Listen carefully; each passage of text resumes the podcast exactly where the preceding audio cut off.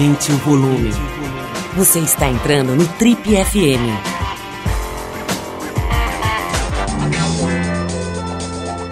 Oi, aqui é o Paulo Lima e a gente começa agora mais um Trip FM, o talk show da revista Trip. Legal, estamos começando então mais uma edição do Trip FM, mas antes de começar com o nosso conteúdo aqui, eu quero te lembrar que já chegou nas bancas do Brasil inteiro, nas livrarias, etc., a edição mais recente da TPM, da revista TPM, que é uma edição dedicada a um assunto bem interessante, mulheres no poder. A gente vai mostrar para você, por exemplo, como é que é a trajetória, a história, a vida da Fiamma Zarif, que é a executiva número um do Twitter no Brasil. Twitter que, aliás, é a rede social preferida de muitos presidentes na hora de se comunicar com o mundo, inclusive com o digníssimo presidente do Brasil. Tem também a Leca Guimarães, que é a brasileira por trás do Lola Palusa, um dos mais importantes, né, mais respeitados festivais de música do planeta, está acontecendo agora aqui no Brasil. E a gente foi atrás dessa menina brasileira que comanda o Lola Palusa no mundo inteiro. Bem legal conhecer essas brasileiras que estão aí fazendo coisas muito interessantes que às vezes não são conhecidas pelo grande público. Tem também outra matéria bem legal com três novas congressistas mostrando como é que é o dia a dia real delas em Brasília. Tem a Simone Tebet, a Áurea Carolina e a Tabata Amaral, que bombou, lacrou aí nos últimos dias nas redes sociais, depois de ter dado uma verdadeira aula para o nosso ministro, mais um digníssimo, né, ministro da Educação, essa figura aí, Ricardo Vélez. Tabata deu uma intimada nele, clássica, na elegância, na moral. Você vai conhecer o dia a dia dela e de outras duas congressistas né, que acabaram de assumir seus cargos e estão lá desvendando os meandros e os becos de Brasília. Mulheres no Poder é o tema dessa edição da TPM. Vai lá na banca prestigiar, garanta a sua, compra o seu exemplar que é bem legal. Bom, já que o tema da TPM é Mulheres no Poder, no Triple FM de hoje a gente vai mostrar várias mulheres muito poderosas também. A gente vai te levar para um dos palcos mais bonitos de São Paulo que é o Salão Nobre do Teatro Municipal. Foi lá que a gente realizou há poucos dias a edição, a nova edição de verão da Casa TPM. Ela rolou agora no fim de semana de 30 e 31 de março. Foram dois dias de muitas conversas originais, interessantíssimas, debates, palestras, muita coisa bacana para refletir, para celebrar o universo feminino, né? para falar conversas que não estão por aí, que não estão nas redes sociais e que não estão na mídia. No Trip FM de hoje a gente resolveu fazer uma espécie de The Best Of aqui, você vai escutar um pouco desse conteúdo uh, nas vozes nas reflexões da psicóloga e terapeuta de casais Ana Canosa, que conta, por, por exemplo, por que, que as pessoas estão transando cada vez menos. A Isabel Dias, a mulher que depois de descobrir que vinha sendo traída pelo marido, resolveu se separar e se dar de presente 32 novas experiências sexuais. Ela que já estava com mais de 50 anos e tudo. É, o Fábio Porchat, notório, né, famoso ator e humorista, que vai falar um pouco sobre o machismo, né, sobre a condição do homem hoje, completamente perdido, deslocado.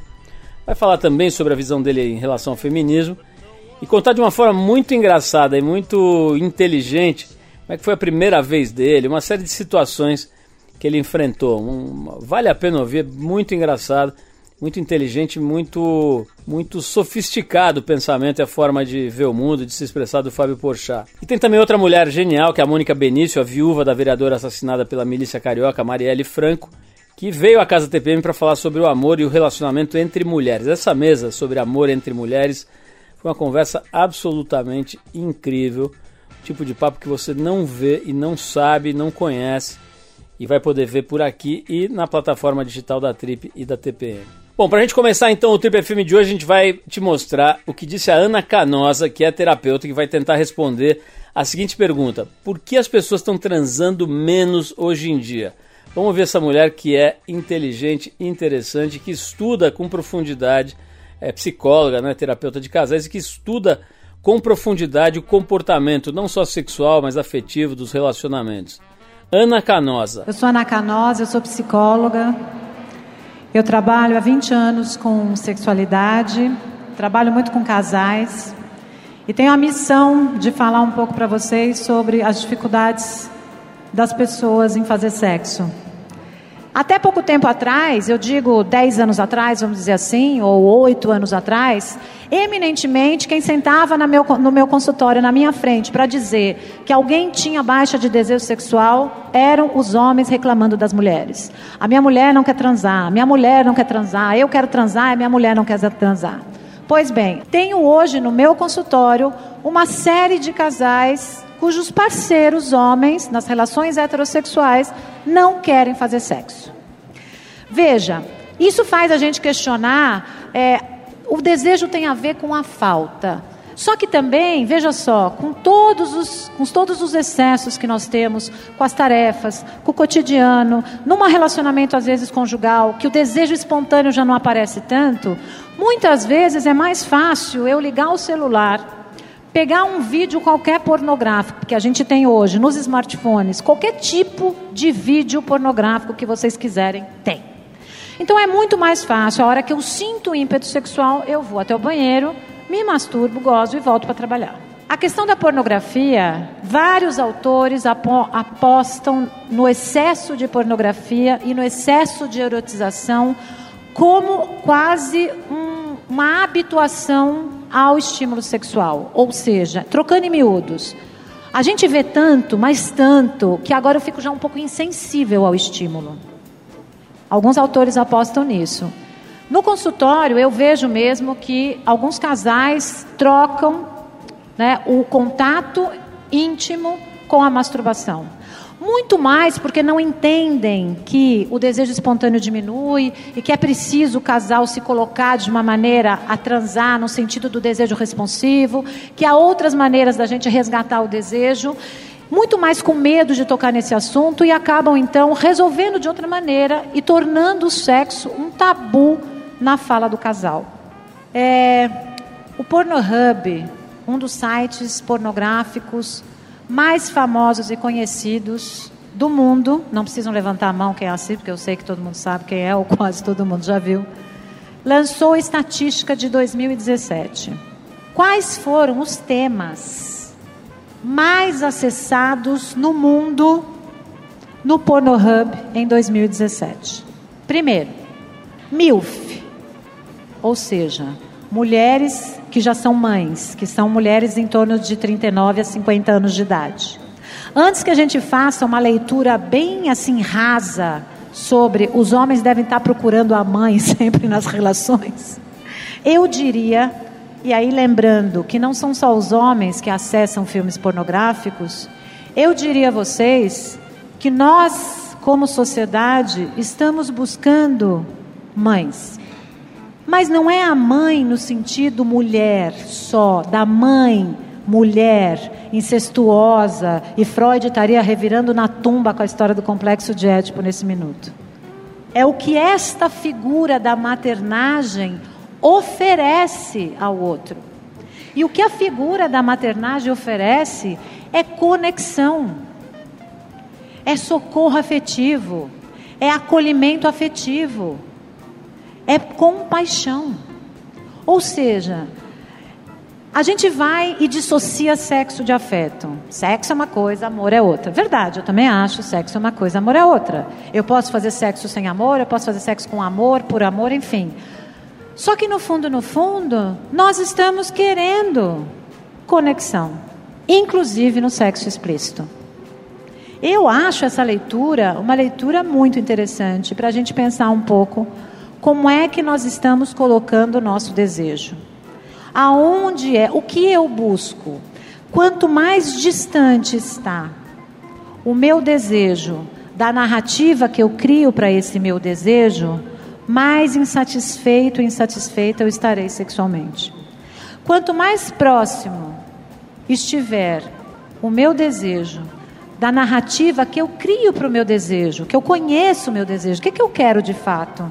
Eu quero fazer sexo casual todo o tempo, eu quero fazer sexo a três, eu quero mesmo. O que, que eu quero? Qual é o que me falta?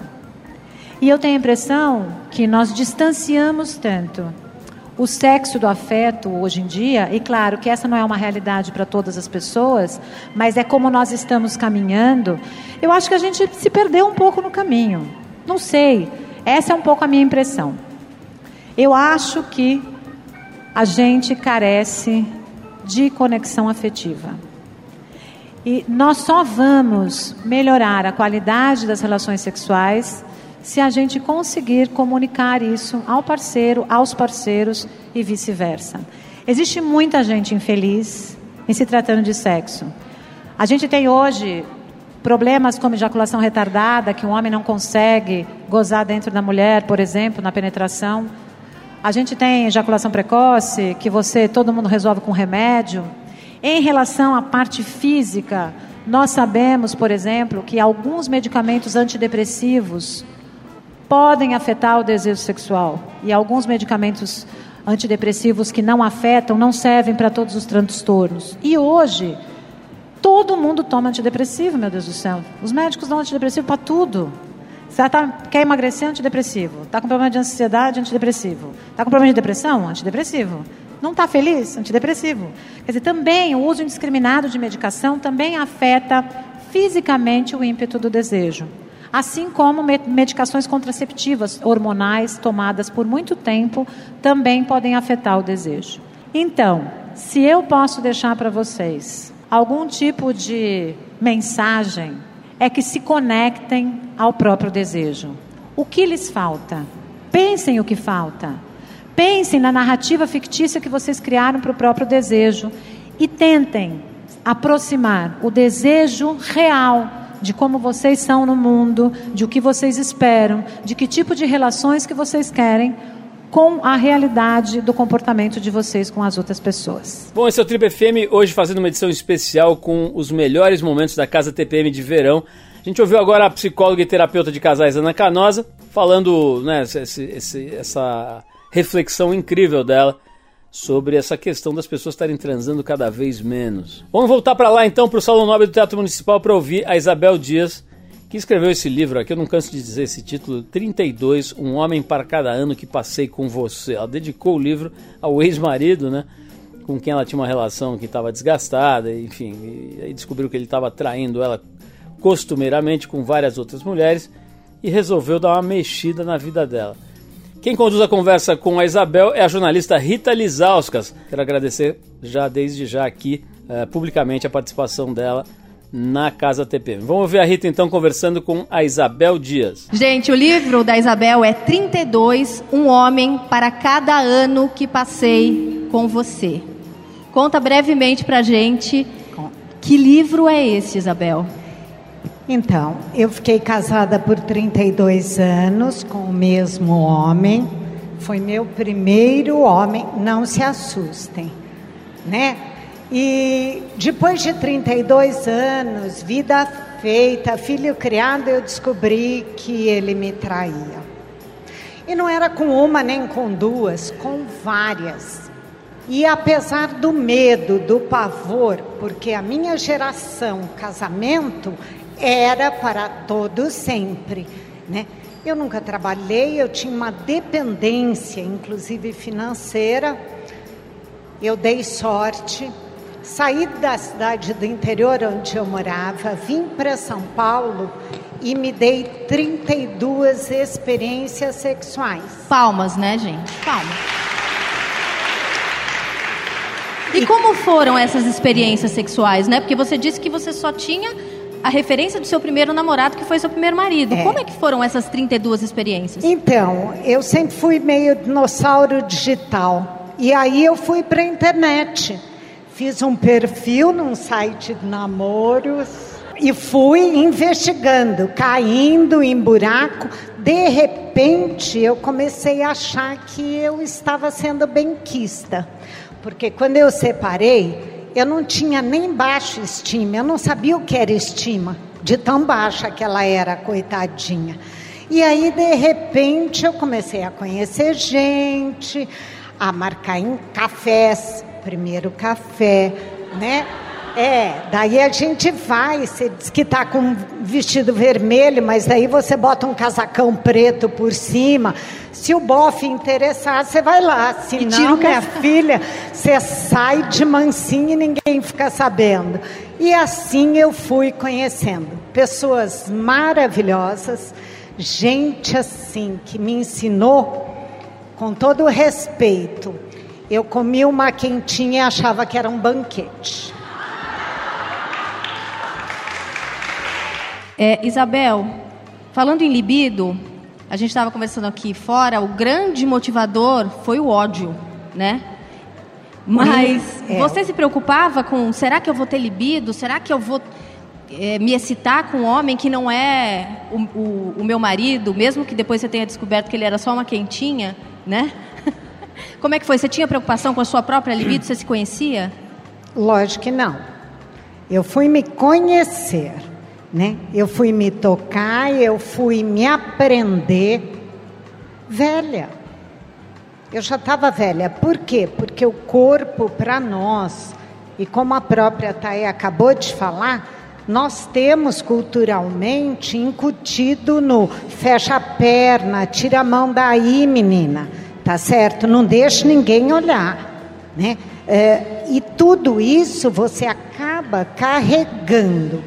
Eu não posso dizer que eu não tive um bom casamento. Eu tive, mas aí a gente se perdeu, inclusive na cama. Porque daí passou a ser é, cumprimento de tabela sabe? Vamos jogar uma vez por semana, mas não precisa ter novidade.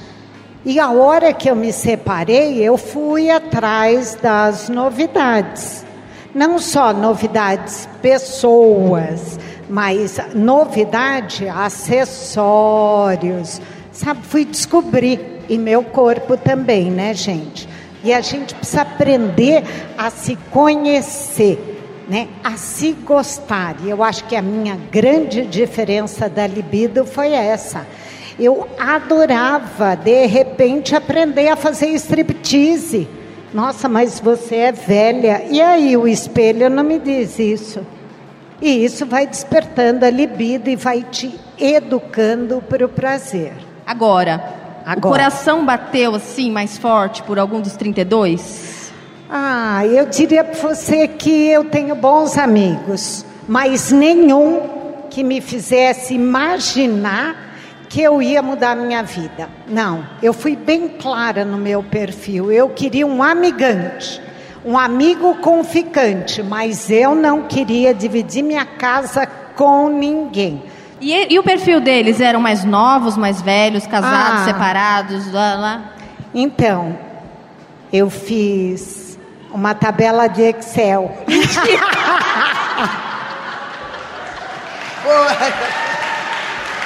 Tinha de tudo. Sabe? É, a gente organizar, esquece, né? Se organizar. Né? A gente confunde mundo. Jesus com Genésio. E aí? Tá certo? Então eu fiz a média no cômputo final foi 45 anos, então tá bom, né? Você tinha Porque... quantos quando você começou a maratona? Quantos anos? É, 56. 56. Então era mais homem mais jovem. É, mais, mais novo, né, meu bem? Não, tem alguns velhos que foram ótimos, tá certo? Mas experiência nem sempre é tudo na vida, né, gente? Vamos combinar. Todos solteiros? Então, Alguns mentiam. Eu sabia que eles estavam mentindo, mas eu estava muito, sabe, na, na loucura de achar que o problema não era meu. Eu já tinha muito problema. Eu não quero ninguém para dividir problema, mas também eu não contava para eles o que eu estava fazendo ali. Porque imagina que eu ia chorar no ombro de um cara, ele não ia me convidar nem para tomar café, imagina para o resto. Uma coisa só. Não foram só homens, mas Mentira! foi tudo muito bom. Eu não me perdoo de não ter feito essa pergunta. Não me perdoo. Então, ah, tinha que, que contar, né? Eu acho que a bunda já foi para a janela, agora não tem jeito. Esse é o Trip FM hoje com uma edição especial Casa TPM e você acabou de ouvir a Isabel Dias que escreveu esse livro chamado 32, Um Homem para Cada Ano que Passei com Você. No mínimo inspiradora a forma como ela deu uma chacoalhada na própria vida. Bom, importante lembrar que você está ouvindo aqui só um recorte, né? Algumas das melhores partes dessas conversas, mas você pode assistir, assistir mesmo com imagem e tudo, tudo que rolou na Casa TPM lá no nosso Facebook. Você vai lá, procura pela revista TPM na rede do Zuckerberg e abra a aba vídeos, né? Lá você vai encontrar a íntegra de todas essas conversas, essas mesas, essas, essas palestras disponibilizadas de graça para qualquer um que quiser, que tiver interesse, vale a pena. Bom, chegou a hora de mostrar para vocês uma boa amostra da conversa hilária que o nosso editor aqui, o Alexandre McLuff, teve com o ator e humorista Fábio Porchat lá no palco do Teatro Municipal, né, do Salão Nobre do Teatro Municipal. A conversa foi a seguinte: ela foi, foi guiada por perguntas que as leitoras da TPM enviaram pela internet. O Ale Macluf foi pro palco com um baldinho cheio de perguntas escritas em papéis. O Fábio ia tirando, pescando aleatoriamente essas perguntas. O resultado você vai ouvir agora. Se prepara para dar risada, que é bem legal. Como é que você lida com as piadinhas machistas que você recebe dos amigos nos grupos de WhatsApp? Então, você sabe que é interessante isso, assim. É... Porque, por exemplo, o grupo dos amigos. Eu tenho meu grupo dos amigos da escola de São Paulo. Que eu... E aí tem o grupo paralelo só dos homens. Sim. Né? E nesse é o grupo que rola a porradaria e tal. Mas eu comecei a virar meio um bastiãozinho. Tá. De falar, gente, aí não, peraí, não faz isso, não vamos repassar. E aí comecei a virar meio chato, o chato do grupo. E no grupo geral, quando alguém manda alguma coisa assim, as pessoas falam, e aí, Fábio, o que, que você. Quando é alguma coisa na dúvida, as pessoas meio me consultam. Ah, você virou o guru do. um pouco, do porque todo mundo. São os coxinha topzeira de São Paulo, um pouco. E aí eu. Como eu sou do Rio, do meio artístico, então eu tenho talvez uma cabeça um pouco mais aberta. Então, por exemplo, um dia colocaram uma piada no grupo do WhatsApp. Uma piada, sei lá, que é bem de, de, ah, o viado, ah, o meu filho é viado, ah, uma piada que é tipo de 1987. Uhum. Aí, eu, aí a pessoa colocou essa piada solta e eu coloquei, nossa, que, que pena, que triste ouvir isso em 2018. A pessoa, ah, uma piada. Eu falei, nossa, ainda? Aí eu dei meio uma chamada, climão no grupo, silêncio. Mas eu acho que vale, assim, começar a tentar dar uma provocada, sabe? Eu acho que é um pouco isso que a gente no Porta tenta fazer uhum. com essa série Homens. A gente tenta fazer também, mostrar assim. Por isso que chama Homens com um ponto de interrogação no fim Sim. também. É meio dizendo, esses são os Isso é ser homem. Esses são os homens de hoje. Aproveitando que você está falando disso, eu peguei uma pergunta super propícia, que é as conversas que você tem no, na série em Homens sobre brochar, sobre essas inseguranças na sua vida elas acontecem também? Tipo, você tem um grupo de homens, de amigos que você consegue falar o que você está sentindo? Ou ah, isso é uma coisa que. Comecei a fazer, tá. comecei a falar, comecei, não por causa da série, já de um tempo pra cá, eu já começo a falar meio a real, assim, tá. do que está acontecendo, e, e, e, tentando capturar. Pra série, eu comecei a conversar com os amigos e perguntar mesmo o que, que eles sentiam, o que, que eles achavam. É, porque se eu lembro de um cara, eu conto esse exemplo que para mim ficou muito marcado, um cara que falou para mim, não, Fábio, o negócio é o seguinte, eu quando vou transar com uma mulher, eu tomo um Viagra e tomo um remédio para não gozar, para eu ficar transando sem parar. Aí eu falei, mas daí qual que é o sentido, qual que é o propósito? Não, porque daí a mulher acha que eu sou uma máquina. Falei, caralho, os homens estão nessa, uhum. ainda estão nessa. E aí eu comecei a ouvir assim que um, uns um moleque de 15 anos tomando Viagra para ir no puteiro, para impressionar a puta. Assim, um pensamento muito torto e muito triste de caramba, olha que que, que, que, vida horrível. Por isso, quando eu resolvi fazer a série e falar disso, algumas pessoas falaram: ai, tadinho, pobre homem hétero que está sofrendo com o empoderamento da mulher. Lógico que não, lógico que a mulher se fode há milênios e, e enfim, está agora tentando mudar as coisas e, e as coisas estão mudando a passos lentos, mas estão. Mas, mas todos os lados, a gente tem que pensar por todos os lados, porque se a gente não se dá conta, é, tem um estudo muito legal para homens, eu vi, fui ler também, sobre como a maioria dos presos no mundo inteiro é homem, Sim. os ataques terroristas todos são feitos por homens, é, os homens é que vão para a guerra, os, essa coisa de homem que não pode chorar, homem que tem que ser homem, tem que ser macho, tem que comer a mulher, essa coisa de traição de homem, que homem trai, não, homem trai mesmo, que homem tem que comer a mulher, se é uma mulher aparece para ele e fala, quero te dar, e você fala, não, hum, viado, Sim. bicha, como é que não come? Ih, tá pau mole, tá broxa. Tem, tem uma cobrança de todo mundo, assim, tem que comer, tem que comer, tem que, tem que, tem que. Então você vai criando essas crianças, esses homens que vão tendo que ser muito viris e tem que brigar e tem que dar porrada e sair do carro e bater para mostrar que ele é homem mesmo, uhum. porra. E isso é muito prejudicial mesmo. É lógico que não tem nem comparação com o que a mulher passa, mas isso, se o homem se der conta, se esse homem privilegiado se der conta de que ele também está se dando mal por conta do machismo, talvez ele olhe o machismo de outra forma, entendeu? E não ache que é só uma coisa, puxa mesmo, machismo, que, ai, tadinha dela, olha lá E ele aqui, não, mas comigo não acontece nada. Acontece pra caramba. Sim. Você não consegue falar do que você sente. O homem não, a mulher vai no ginecologista logo cedo. O homem só vai no urologista se acontecer algum chupar ou cair. Aí ele Sim. fala, talvez eu deva ir. Talvez acho que agora é. Deixa eu colar com Durepox. Não, não rolou. Então deixa eu ir. Então tem um pouco isso assim. E, e aproveitando que você falou de piroca, é, mais de uma vez você já falou que você não tem um pau grande. Eu acho que a expressão usada no caso foi pau médio. Pau médio. Pau médio. Você fala, não tem pau grande, pode ser, então é pequeno? Não, um pau médio que cumpre a sua função, né? Que do tamanho que você fala, oh, que coisa mais linda. Um pau médio tá ótimo. Então, tamanho é ou não é documento? Ah, não, acho realmente você tem uma atrofia no, no pênis, uma doença, um negócio, talvez não, não seja o melhor. Mas, inclusive, já ouvi. Mas acho que. Fa, não, faz diferença. Faz. Faz. Vamos o que eu já ouvi aqui. muito conversando é que mais do que grande ou pequeno, o pau fino é muito triste. É. Esse é o que fica lá dentro, meio, eita, o que que tá acontecendo? meio bonecão do posto, sabe?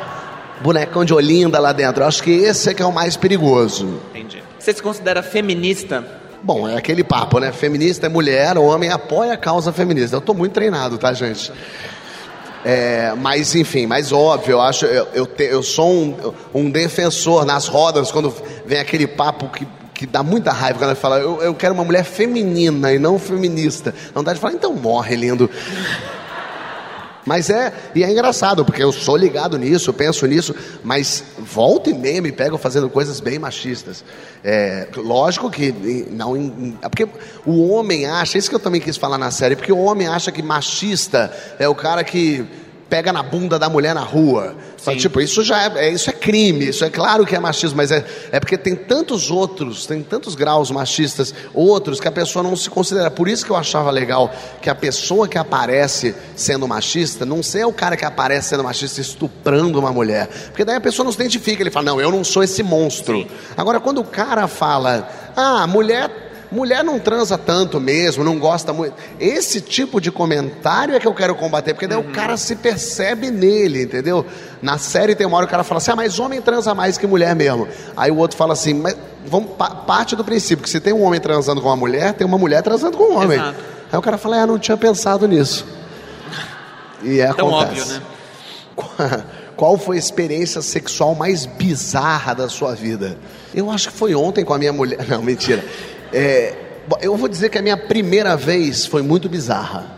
Foi. Foi muito bizarra, porque foi o seguinte: é, to- eu tinha 15, 15, 16, qui- 15 ou 16, eu estava no colegial, todos os meus amigos já tinham perdido a virgindade, menos eu, todos no puteiro, lógico.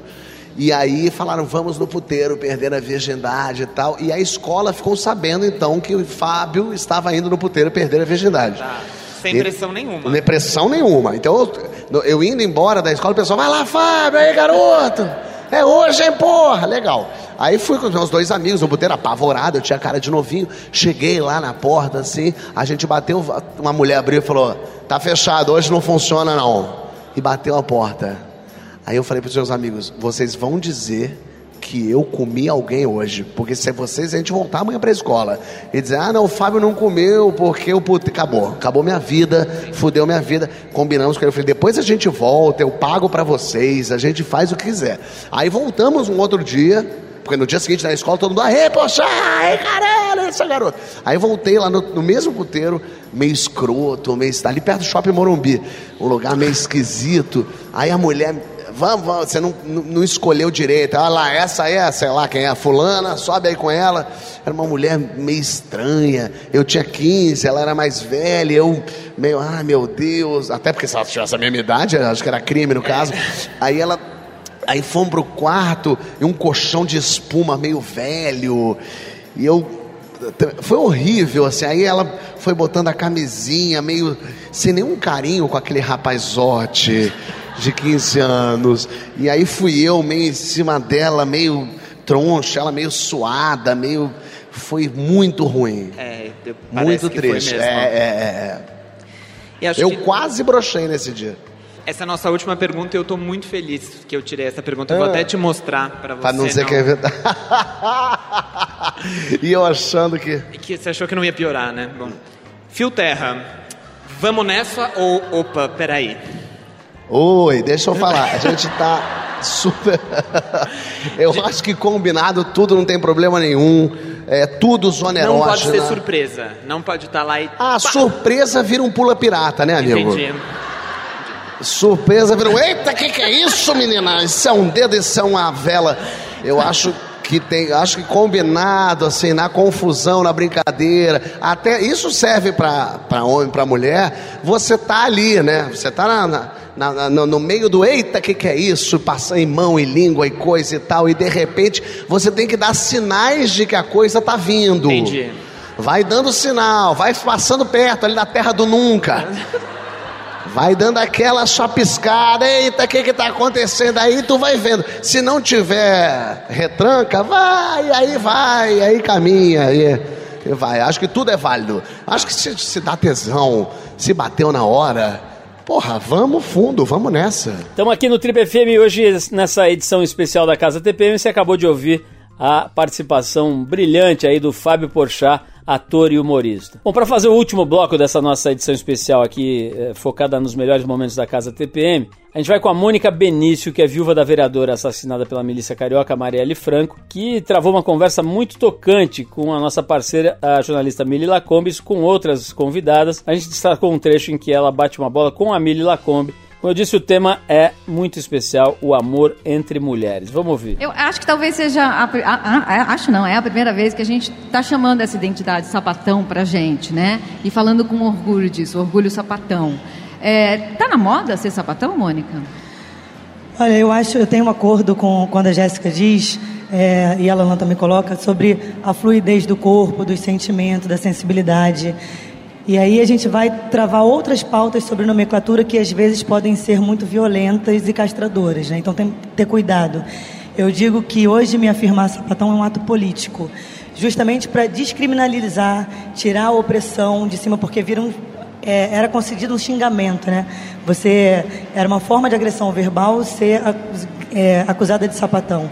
Então eu acho que afirmar isso é a tentativa da desconstrução desse olhar muito violento sobre o corpo da mulher que pode ter o estereótipo que quiser ter e não tem que estar presa às amarras das conjunturas do que é o feminino, né? Na verdade, tem uma outra coisa interessante que a gente precisa falar sobre isso. Eu ia entrar depois, mas talvez a gente entre agora.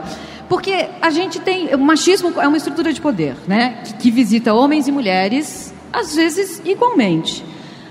É Uma relação entre mulheres pode reproduzir essa relação heteronormativa de alguém oprimindo, alguém opressora. Vocês já viveram isso? É, na verdade, a gente é, precisa compreender o machismo como uma questão estrutural, né? Então, é, é muito difícil o exercício da reconstrução e ressignificação do próprio olhar. Porque se a gente está sendo, e aí passa pela questão cultural, a gente é criado dentro de um sistema que é muito violento contra os nossos corpos, contra as nossas vidas. Então, estar ressignificando isso diariamente é um exercício.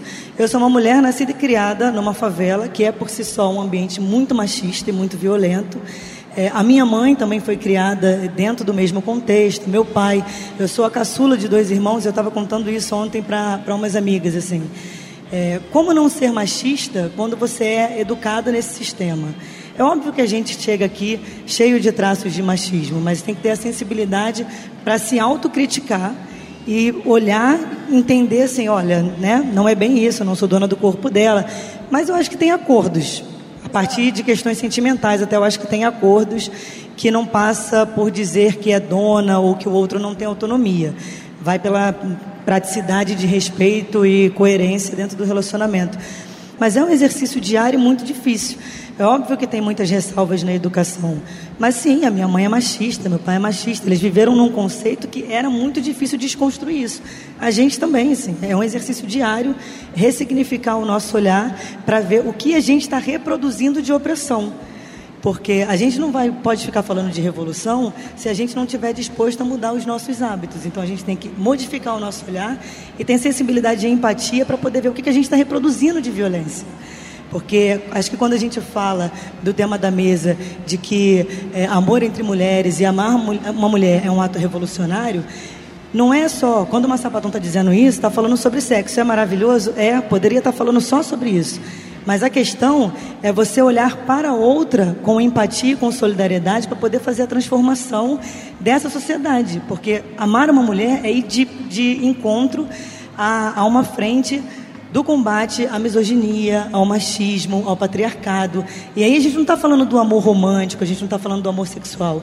A gente está falando do amor que quer transformar essa sociedade numa outra coisa, porque essa já não serve mais. E eu acho, acho importante a gente entender, e, e eu falei um pouco disso na primeira mesa, eu vou falar, vou aproveitar o que você disse, que assim, a gente entende violência quando ela, a gente fala tortura, violência vem imediatamente.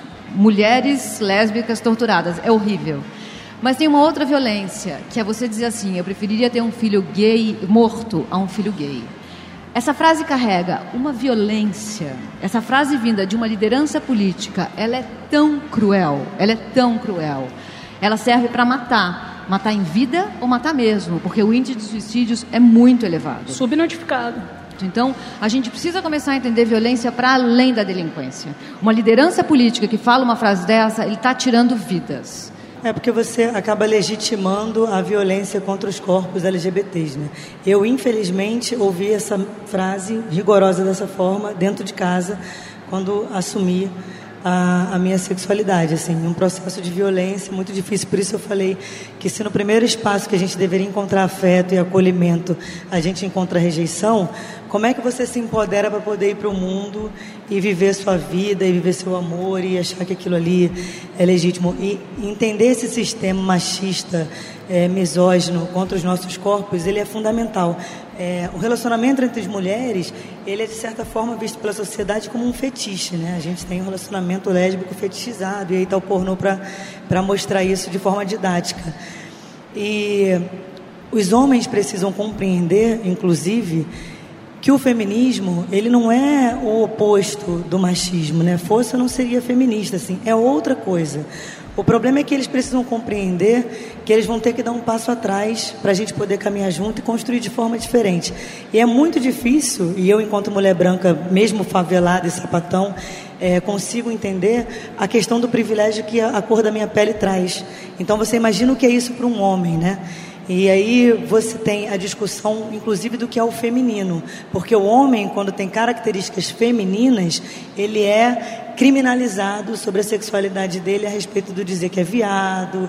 Então, essa, essa questão da ressignificação do olhar e do estudo de empregar os termos, e hoje são muitos e é difícil pra caramba porque é sigla demais, mas é, é uma forma de modificação social constante e que dá trabalho e que a gente vai ter que exercitar e paciência, né? Porque se a gente está aí colocando os nossos corpos nas ruas, o nosso rosto é, publicamente, automaticamente o nosso corpo vira político e a gente tem que ter responsabilidade sobre o que a gente representa. É isso, a gente ouviu a Mônica Benício, a viúva da Marielle Franco, na sua participação nessa recentíssima edição da Casa TPM. Quero lembrar que você escutou aqui no programa uma seleção de alguns dos melhores momentos dessa conversa, mas você pode assistir é, na íntegra. Tudo que rolou lá na Casa TPM está no nosso Facebook. Você vai lá, procura a revista TPM no Facebook e é só abrir a abinha Vídeos. Você vai encontrar a íntegra de todas essas conversas disponibilizadas de graça para você.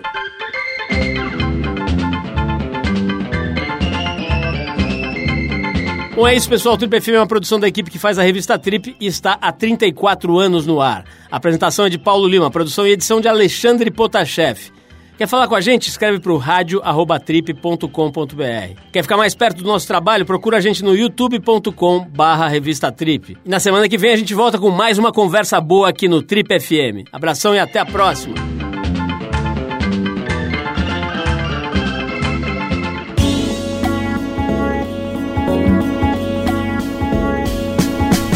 Você ouviu Trip FM.